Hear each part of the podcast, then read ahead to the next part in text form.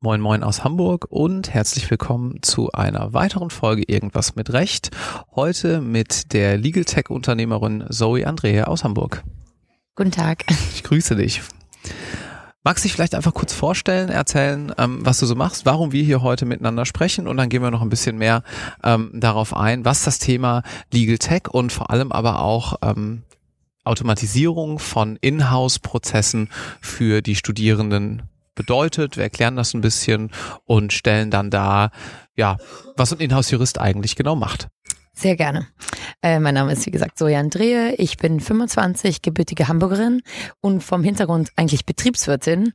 Jetzt fragt man sich, wie kommt eine Betriebswirtin in die Legal Tech Branche? Und zwar hat mein Vater vor mehr als 30 Jahren ein Unternehmen gegründet, das heißt Licare. Und wir stellen seitdem Software für Kanzleien und Rechtsabteilungen her. Mhm. Ursprünglich Kanzleisoftware, die haben wir in den 90ern verkauft an die Datev. Das hieß Fantasy, das Programm. Und dann, äh, ja, Ende der 90er, Anfang 2000er haben wir uns fokussiert auf Rechtsabteilung Software.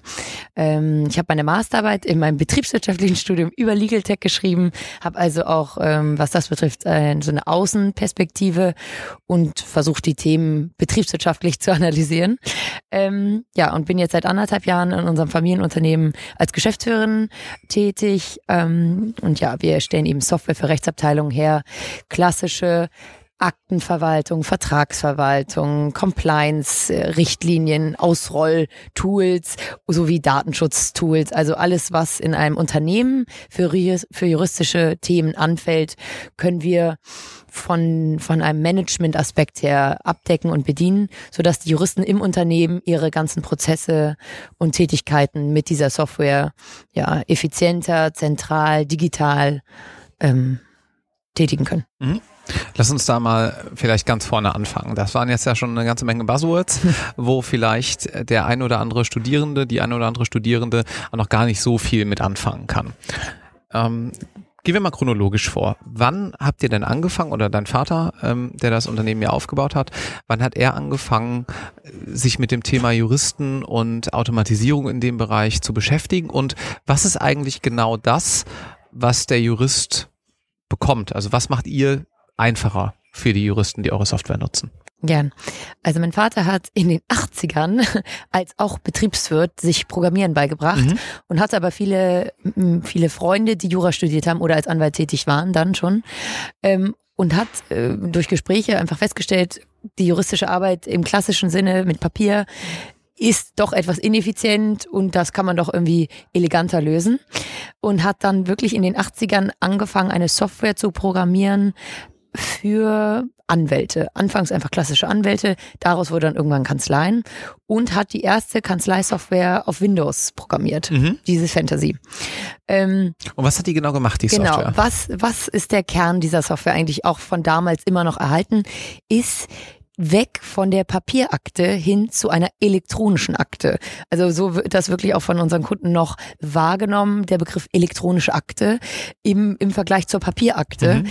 Und da trennen sich die Leute heute immer noch schwer von der Papierakte, weil das einfach sehr, anscheinend sehr in den Berufsstand verinnerlicht ist und verankert ist, mhm. eine Papierakte zu haben und mhm. zu pflegen und zu führen, etc. Und ist genau. natürlich auch ein Problem, weil viele Gerichte ja immer noch nur genau. Klagen beziehungsweise überhaupt Schriftsätze in Papierform akzeptieren. Ganz genau. Da gibt's jetzt ja auch langsam einige Entwicklungen, äh, die das auch versuchen abzulösen oder zu digitalisieren zusätzlich.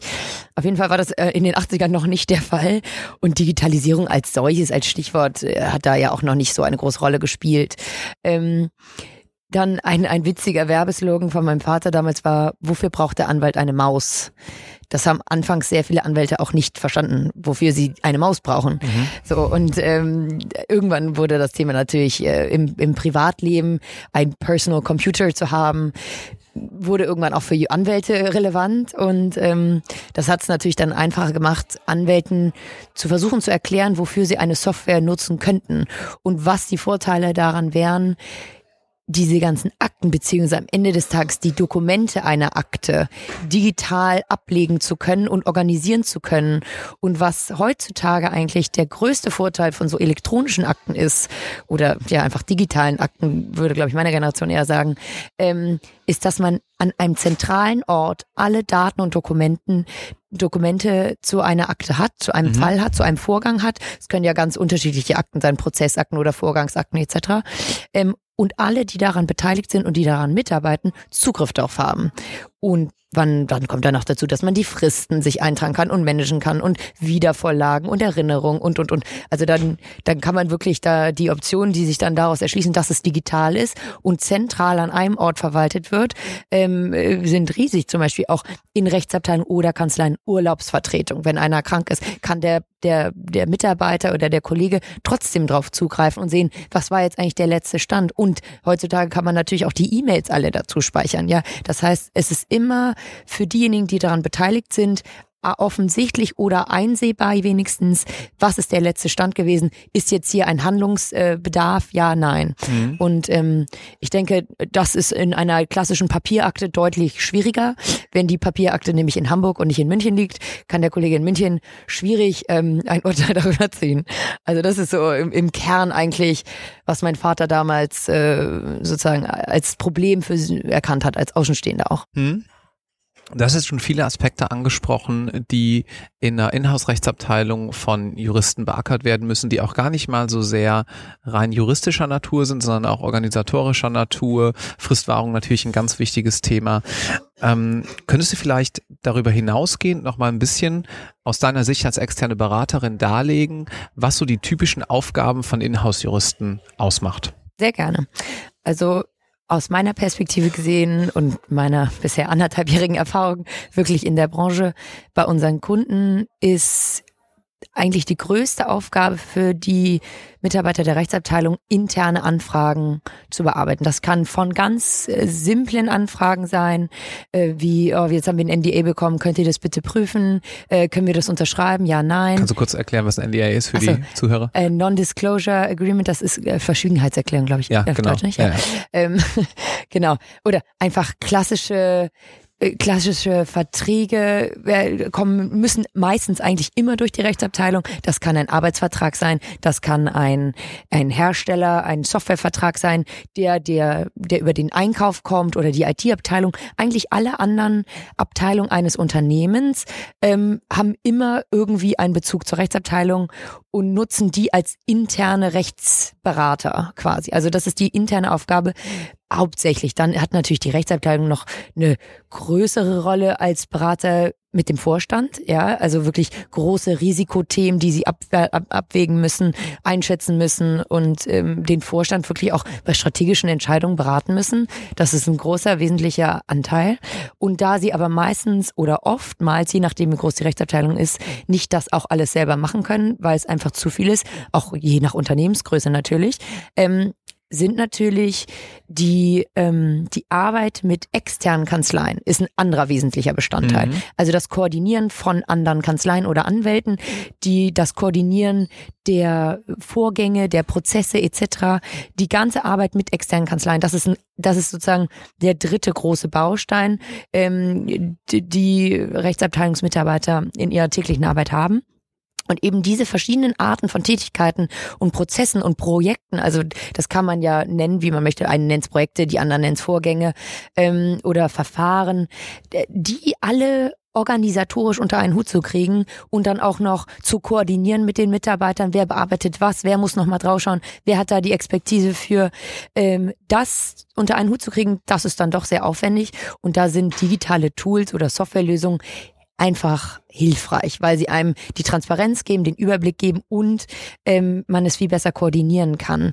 Äh, vor allen Dingen auch dann, äh, die Rechtsabteilung hat natürlich auch, weil es ein Unternehmensbestandteil ist, einen gewissen Kostendruck oder ein Budget, was sie nur zur Verfügung hat. Das sind dann schon wieder ganz andere Themen, die sehr unternehmerisch sind mhm. und die in einer Kanzlei im klassischen Sinne anders, eine andere Wertstellung haben. Also intern gibt's natürlich dann auch Stunden Preise quasi eines Mitarbeiters der Rechtsabteilung. Und dann muss natürlich geschaut werden, ist es jetzt günstiger, wenn wir es selber machen oder auslagern zu einer Kanzlei? Und die Frage ist dann aber, haben wir intern die Expertise eigentlich dafür oder müssen wir jemand anderen zu, zur Seite ziehen? Weil nicht jede Rechtsabteilung hat einen Arbeitsrechtsspezialisten oder einen Spezialisten für IT-Recht oder, also da gibt's ja etliche Sachen. Zum Beispiel Markenrecht ist auch ein Riesenthema, was die Rechtsabteilung oftmals auch ähm, bearbeitet. Das ist im Englischen nennt sich das dann IP-Management oder Brand-Management. Ähm, wo eben die ganzen Marken eines Unternehmens verwaltet werden, angemeldet werden oder schaut, wann, wann läuft das Patent aus etc. Also da, das sind also etliche Themen in einem Unternehmen, wo die Rechtsabteilung eigentlich eine sehr große Rolle spielt. Wir haben das Thema auch schon mal in zwei Episoden abgedeckt. Kann man vielleicht für unsere Zuhörer an der Stelle nochmal erwähnen. Wir hatten eine Episode mit der Inhouse Juristin und einem Inhouse-Juristen von UniCredit aus München und dem Leiter der Rechtsabteilung bei Haribo. Mhm. Da könnt ihr gerne nochmal reinhören. Die beschreiben das Ganze nochmal ein bisschen aus der anderen Perspektive. Was sie da für Herausforderungen haben, ist sehr deckungsgleich mit dem, was du gerade beschrieben hast. Ähm, aber nochmal ganz spannend natürlich auch nochmal von vor Ort zu hören. Du hattest gerade den Begriff Brand Management schon mal angesprochen. Und wenn man sich ein bisschen auf eurer Homepage umschaut, was die Software so macht, dann wird man noch die Features Contract Management und Compliance Management hören. Compliance ist gerade auch mit VW natürlich ein absolut heißes Thema. Auch bei den Studierenden überall wird von Compliance gesprochen. Könntest du vielleicht nochmal die beiden Begriffe erklären, Contract Management und Compliance Management, damit die Studierenden da nochmal eine genauere Vorstellung bekommen? Gerne. Also Contract Management ist sehr nah an der Aktenverwaltung dran, weil es gibt natürlich auch Vertragsakten. Also man hat ganze Akten, wo es sich nur um einen einzigen Vertrag handelt oder mehrere Verträge, die zusammengehörig sind. Und Vertrags- oder Contract Management meint eigentlich das, das Organisieren des ganzen Prozesses, der hinter so einem Vertrag steht. Von der ersten, von dem ersten Entwurf eines Vertrages bis zur Verhandlung eines Vertrages, bis hin zum Abschluss eines Vertrages, dann das Archivieren eines Vertrages, dann die ganzen Fristen, die oft einen Vertrag mit sich zieht und das Ablegen eines Vertrages an einer zentralen Stelle, falls er mal wieder rausgesucht wird.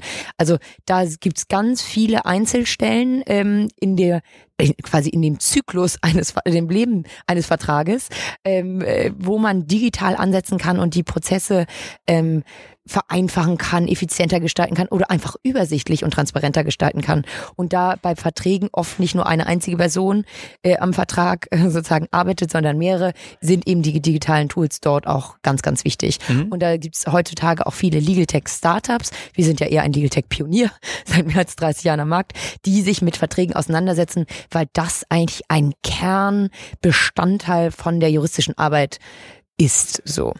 Dann gibt's neben dem Vertragsmanagement, was auch unternehmens vollkommen übergreifend ist, also das kann in jedem Bestandteil, jeder, jedem Ort eines Unternehmens auftauchen, gibt's Compliance. Die Compliance, also oft gibt's sogar eine Compliance-Abteilung. Nicht unbedingt, weil es kommt auch aufs Unternehmen und die Größe des Unternehmens an. Oder es gibt einen Compliance-Beauftragten oder externe Compliance-Berater. Aber Compliance wird für viele Firmen immer wichtiger. Vielleicht ähm, sollte man an der Stelle äh, kurz erläutern, was Compliance ist. Compliance ist äh, logischerweise ein englischer Begriff und meint die Einhaltung aller Regeln, die das Unternehmen so befolgen muss. Und das ist natürlich sehr, sehr vielseitig ja. und deswegen sehr komplex. Ja, nur nochmal als Einschub für die, für die Studierenden. Ja, ja, sehr genau. Ja, und eben auch ähm, die Regeln in der Zusammenarbeit mit anderen. Also nicht nur intern, sondern auch mit anderen Unternehmen, mit anderen Geschäftspersonen oder mit den, mit den Endkunden. So, und da gibt's wahnsinnig viele Regelungen, ähm, die die Mitarbeiter es gibt ein, eine Pflicht, sozusagen die Mitarbeiter darüber zu informieren. Die Mitarbeiter müssen sich eigentlich aktiv sich aneignen, diese Informationen und die Regelungen und bestätigen, dass sie das angeeignet sich haben, um es dann hoffentlich auch zu befolgen. Und das Compliance Management, wie man das auch so nennt, ähm, kann einerseits sein die Organisation dieser ganzen Prozesse oder Inhalte, also Compliance-Abteilungen können zum Beispiel auch unsere Software im Sinne der Aktenverwaltung und Vertragsverwaltung nutzen. Oder als klassisches Compliance-Tool, in dem man dann unternehmensweit diese Richtlinien sind es nämlich oft, ausrollt. Und dann mhm. kann man eben ein PDF-Dokument erstellen, das unternehmensweit versendet werden soll. Und dann kriegt jeder Mitarbeiter eine E-Mail von unserem Tool und sagt bitte, hier gibt es eine neue Compliance-Richtlinie. Man kann da noch einen Text zu verfassen mit einer gewissen kleinen Anleitung, was sozusagen der Mitarbeiter jetzt erwartet. Ähm, und dann äh, kann man richtig nachverfolgen, wer hat das Compliance-Dokument geöffnet, wer hat es sich durchgelesen und hat es bestätigt, ja, nein. Und dann kann man auch Erinnerungs-E-Mail schicken, ja, Sie haben noch das Compliance-Dokument noch nicht geöffnet, können Sie es bitte bestätigen, weil man als Unternehmen eben auch die, die Nachweispflicht hat zu sagen, wir haben das ausgesendet, so und so viele haben es gelesen und bestätigt. Also das sind eigene Riesenthemen, die Unternehmen da beschäftigen und ja, vor dem Hintergrund von VW und anderen Unternehmen wird das immer wichtiger, keine Frage. Du hattest gerade schon angesprochen, dass sich auch die Juristen jedenfalls im Unternehmen ja immer wieder was Neues aneignen müssen. Und diese ganze Digitalisierung, Legal Tech, ist ein Thema, was für viele Juristen ja noch relativ neu ist. Also ich habe schon den einen oder anderen gesehen, ohne Namen zu nennen, die scheitern vielleicht schon an einer relativ einfachen Excel-Tabelle. Ja, da fragt man sich, ist Spezialsoftware überhaupt trifft die überhaupt auf fruchtbaren Boden bei den Anwendern? Wie ist es denn um die Fähigkeiten, die digitalen Fähigkeiten des typischen Juristen aus deiner Sicht so bestellt? Das ist sehr unterschiedlich, würde ich sagen. Kommt darauf an, wen man trifft. Ähm, aber ich würde sagen, grundsätzlich ist die technische Affinität bei Juristen nicht ganz so ausgeprägt, wie ich das von meinen betriebswirtschaftlichen Kollegen kenne, mhm. die tagtäglich wirklich mit Excel, Word, PowerPoint oder anderen Tools sich rumschlagen müssen. Einfach, das ist gegeben so. Ähm, ich habe das Gefühl, bei den Juristen ist Word das Haupt Tool, was genutzt wird von, von Office oder anderen Anbietern. Also Textverarbeitung, das, das, das läuft gut. Ähm, aber wie gesagt, Excel, PowerPoint, das wird schon exotischer. Ähm, und erstaunlicherweise habe ich das auch bei vielen ähm, festgestellt, die jetzt gerade noch Jura studieren. Also auch jungen Leuten mhm. aus meiner Generation, die eigentlich quasi mit diesen ganzen digitalen Produkten aufwachsen und äh, Smartphones haben und damit eigentlich ihr ganzes Leben gestalten können. Die sind aber Excel trotzdem nicht ganz so bewandert. Die Frage ist, braucht ein Anwalt Excel? So. In, Im betriebswirtschaftlichen kennt man sich meistens sehr gut dadurch aus, weil man einfach es benutzen muss und eine gewisse Praxis hat. Wenn man jetzt aber auch als Betriebswirt mehrere Monate lang oder Jahre lang kein Excel nutzt, muss man dann auch wieder nachschauen, wie geht jetzt nochmal die Funktion ABC. Aber ähm, ich glaube, die Bereitschaft, sich mit Technik auseinanderzusetzen, ist im betriebswirtschaftlichen einfach größer oder wird mir auch angeregt im Studium. Ähm, bei den Juristen habe ich das Gefühl, an sich, also im Privaten, ist, spielt es schon eine Rolle, wie gesagt. Aber im Beruflichen wird es so nicht äh, gelehrt oder die Studierenden werden da nicht unbedingt herangeführt von der Universität. Ähm, und auch im, im, im Berufsleben dann, mm, also zum Beispiel in Kanzleien oder auch Rechtsabteilungen, steht es nicht im Vordergrund. Ähm, also ich denke, insbesondere in Kanzleien steht es nicht im Vordergrund. In der Rechtsabteilung vielleicht schon eher, weil es eben Unternehmen sind, die in anderen Abteilungen sehr stark schon mit Software oder anderen Technologien arbeiten. Was ich ähm, Juristinnen empfehlen würde, ähm, die sich eigentlich dafür interessieren, aber nicht den Zugang finden, ähm, ist es einfach vielleicht online ein bisschen zu recherchieren, was ist zum Beispiel Legal Tech. Ja, mhm. also das ist ja für viele so ein Begriff, haben sie schon mal gehört, aber es ist auch nicht wirklich sehr aussagekräftig. Was ist es eigentlich? Meine, meine Auffassung von dem Wort Legal Tech ähm, ist, das ist einfach der Einsatz von Technologien oder Software im juristischen Umfeld. Mhm. So. Und das ist aber ein sehr, sehr breiter Begriff. Also da gibt es Lösungen von meiner Software, die Juristen in einer Rechtsabteilung unterstützen bei der Organisation oder Vertragsverwaltung oder Erstellung, bis hin zu super Hightech-Technologien wie Machine Learning oder künstlicher Intelligenz oder Blockchain-Technologien, das sind auch so Buzzwords, ja. Aber das sind hochkomplexe Technologien, da stecken komplizierte Algorithmen dahinter, mit denen es dann große äh, Möglichkeiten gibt, Dinge zu automatisieren oder, also die, die Vielfalt ist sehr groß, aber auch da ist es noch nicht sehr ausgereift. So, das sind so die sehr komplexen technischen Themen. Aber Legal Tech bedeutet eben auch, den Zugang zum Recht zu ermöglichen. Also es gibt Plattformen, wo ähm, der normale deutsche Bürger nachschauen kann, ich suche einen Anwalt für das Thema XYZ, also wie, wie einfach wie so ein Adressbuch für Anwälte, ja, wo man Anwälte finden kann, oder man kann sogar Fragen stellen, juristische Fragen und es gibt Plattformen, wo dann Anwälte diese Fragen beantworten. Man kann aber auch Legal Tech verstehen als Recruitment-Plattform. Also ich bin ein juristisch, ein, ein, ja, ein, ein, ein neuer Anwalt oder habe gerade mein Studium absolviert und suche jetzt einen Job in einer Kanzlei. Und auch dafür kann Technologie im juristischen Bereich genutzt werden. Also sehr, sehr breit. Ähm, und ich denke, wenn ein, wenn noch nicht ein sehr großes Verständnis von sozusagen Technik oder der Bezug von Technik im Juristischen besteht, ist mein, meine Empfehlung einfach mal ein bisschen, einfach mal ein bisschen sich umschauen und mit Leuten sprechen. Das ist eigentlich das, das Allerwichtigste.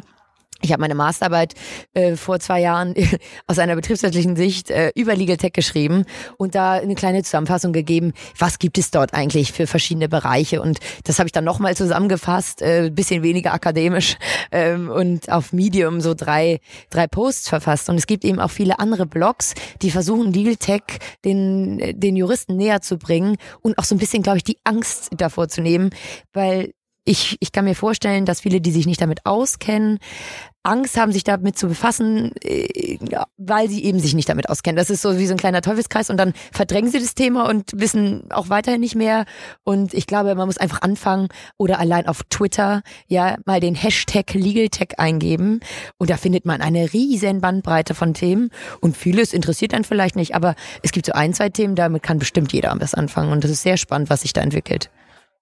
Das Ganze ist ja auch eine gesamtgesellschaftliche Debatte zur Digitalisierung, die wir gerade führen. Und ähm, ihr Zuhörer seht es ja auch schon daran, dass hier dieses ganze Thema regelmäßig immer wieder auftaucht. Das heißt, man wird wahrscheinlich nicht komplett drumherum kommen. Ich würde an der Stelle ganz gerne nochmal auf eine Studie, die das Kompetenzzentrum für juristisches Lernen und Lehren an der Universität zu Köln gerade erarbeitet, verweisen, wird in den nächsten Monaten erscheinen, wo wir mal oder ein Kollege mal mehrere hundert Studierende über die digitalen Kompetenzen Kompetenzen befragt hat. Gar nicht mal so sehr im Bereich Legal Tech, was ja schon auch eher fortgeschritten ist, sondern auch praktische Sachen im Alltag. Ja, welche sozialen Medien werden benutzt? Schreibt man eine Vorlesung eigentlich per Hand oder am Computer mit? Die Antwort werden die meisten Leute kennen, wenn man sich in juristischen Hörsälen mal umschaut. Da stehen nämlich ziemlich wenig Rechner. Ähm, und da muss man sicherlich mal sich für sich selbst auch einfach überlegen, kann ich dieses, was mich privat vielleicht auch begeistert, denn Snapchat, Instagram und so weiter sind ja in aller Munde, kann ich das nicht auch irgendwie überleiten in digitale Kompetenzen im Anwaltsberuf? Oder als Inhouse-Jurist, ja. Das vielleicht einfach nur mal kurz noch so als, als Hinweis zu dem Thema. Wie sieht das Ganze denn in Israel aus? Du warst vor nicht allzu langer Zeit mit einer Delegation der Hamburger IHK war es, richtig? Ja. Ähm, in Israel hast und hast dir da ein bisschen den digitalen Wandel im Sinne von ein paar Startups und auch so generell der Unternehmenskultur angeschaut. Was ist dein Einblick dort gewesen? Ja, also es war eine Delegationsreise von der IHK Nord, also, also eigentlich Norddeutschland, die Industrie- und Handelskammer. Ich bin natürlich hier in der Hamburger Handelskammer als Unternehmerin. Was haben wir dort gemacht? Also wir waren mehrere Tage dort und haben sehr viele Unternehmen dort getroffen, hauptsächlich Startups, also wirklich ganz junge Firmen, die meistens sehr technikfokussierte Produkte entwickeln oder Software oder Lösungen oder Services von bis. Also das ist eine große Bandbreite, die man als Startup grundsätzlich angehen kann. Was hat mich inspiriert? Was habe ich kennengelernt? Was ich beeindruckend fand, war, dass in Israel natürlich ein, ein verpflichtender Militärdienst ist für Frauen und für Männer. Und ich habe das Gefühl, dass das einen riesen eine riesen Auswirkung, einen riesen Unterschied macht zu dem, wie diese jungen Leute nach dieser militärischen Ausbildung ins Berufsleben starten. Also also ich fand das wirklich beeindruckend, weil es gibt so Sonderunits, da sind natürlich nicht viele, aber die Leute, die ich da kennengelernt habe und die in so Sonderunits, so Cyber Intelligence Geschichten waren, also gigantisch, ja. Und die gründen danach äh, Startups, Unternehmen aus dieser militärischen Zeit heraus raus und nutzen Technologien, mit denen sie dort gearbeitet haben, um ganz andere Probleme zu lösen. So eine digitale Grundausbildung sozusagen. Eine digitale Grundausbildung. Mhm. Also unfassbar exzellent, alle hochstrukturiert, wahnsinnig dynamisch, sehr schnell, zielorientiert. Ähm, und ein Riesenthema in Israel, also in der Startup-Branche Israels, ist Cybersecurity, mhm. was durch dieses Militärische eben auch bedingt ist. Und was aber auch ganz interessant ist, die Israelis oder also die, die da gründen, die denken nicht, ach ja, wir entwickeln jetzt ein kleines Produkt für Israel, haha, sondern die denken global. Die sagen, okay, wir wollen globale Themen lösen, wir gehen den ganzen globalen Markt an und zwar sofort. Die verlieren überhaupt gar keine Zeit, die machen einfach. Die haben auch nicht das klassische Risikogefühl, äh, dass, oh, was ist, wenn was schief geht und es noch nicht perfekt und, hm, und ich muss jetzt erstmal zwei Jahre lang mich ins Kämmerchen einschließen und dann komme ich mit einem perfekten Produkt raus und dann äh, wird alles gut, sondern die, die machen einfach. Die mhm. machen einfach, die haben kleine Prototypen, gehen an den Markt, gucken, testen und dann verändern sie es wieder ein bisschen und wenn es nicht klappt, auch nicht so schlimm, machen sie halt was anderes, probieren was Neues. Und also mit was für einer Geschwindigkeit die da agieren und auch einem irre Selbstbewusstsein, also das fand ich irre beeindruckend, äh, ganz, ganz spannend und sind technologisch wirklich weit vorne. Lass uns noch mal auf einen anderen Aspekt zum Abschluss eingehen, nämlich die Frage Studium und bei uns wäre es dann ja auch noch das Referendariat im Ausland. So eine Reise nach Israel ist natürlich toll, wenn man dazu die Möglichkeit hat. Viele Studierende gehen aber ja vielleicht auch für ein Erasmus-Semester oder für eine Station im Referendariat ins Ausland. Du warst selber sehr, sehr viel im Ausland, warst in Spanien, Frankreich, warst in England. Ähm, was hat dich da am meisten geprägt oder welche Tipps könntest du den Studierenden zum Abschluss noch geben, wie man das Ganze idealerweise angehen sollte? Gerne. Ja, in meinem Studium war ich fürs Studium und zwischen dem Studium für verschiedene Praktika viel im Ausland. Und was ich daran eigentlich immer ganz besonders fand, ist der Austausch mit den anderen internationalen, entweder Studierenden oder Kollegen. Ähm, und einfach mal der deutschen Bubble, ja, aus dem deutschen Mindset rausbrechen zu können und damit konfrontiert zu werden, dass andere Leute auch einfach anders denken, dass die gewisse Themen einfach entweder viel ernster nehmen oder überhaupt nicht so ernst, dass sie es vielleicht mit der Pünktlichkeit nicht zu so haben und irgendwie auch andere Ansätze haben, wie man Dinge und Probleme löst. Und damit konfrontiert zu werden und sich damit zu arrangieren und dann festzustellen, oh, wir haben eigentlich ein super interessantes Ergebnis erzielt, obwohl wir alle sehr unterschiedlich sind, total unterschiedliche kulturelle Hintergründe haben, alle hauptsächlich auf Englisch kommunizieren, weil der eine spricht Chinesisch, der andere Deutsch, aber Englisch ist irgendwie so eine Schnittmenge. Ähm, und festzustellen, dass diese verschiedenen Hintergründe auch nicht nur betriebswirtschaftlich, sondern ich habe mit Ingenieuren zusammengearbeitet und mit Designern und Kunsthistorikern und Juristen natürlich. Und die Mischung eigentlich, diese, das ist ja auch so ein Buzzword, Diversity, ja. Äh, ich finde das Buzzword eigentlich, das ist so äh, überlaufen, aber es stimmt wirklich.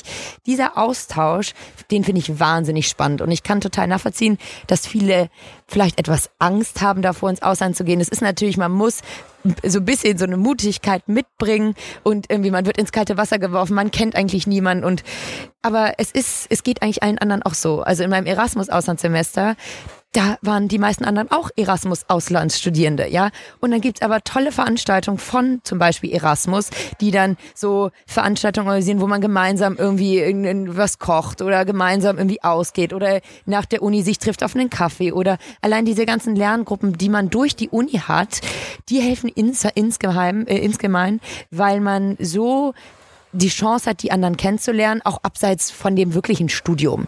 Ähm, also es ist so der Austausch aus, was kann man akademisch oder auch im beruflichen ähm, lernen aus dieser Vielfalt, aber man kennt eben auch, man lernt Leute kennen aus der ganzen Welt, die ganz anders denken, die ganz interessante Dinge zu erzählen haben und das finde ich, hat mich immer sehr bereichert, vor allen Dingen auch im Denken. Man, man erweitert einfach seinen Horizont und betrachtet Dinge auch anders und betrachtet vielleicht auch sein, sein, sein deutsches Leben etwas anders oder distanzierter und kann vielleicht auch ein bisschen reflektierter über gewisse Dinge nachdenken und, und kommt so ein bisschen so äh, aus so, so einem dörflich-deutschen Denken manchmal raus und wird auf jeden Fall weltoffener. Und ich glaube, das ist ganz, ganz wichtig, vor allen Dingen für unser Land, für unser Deutschland.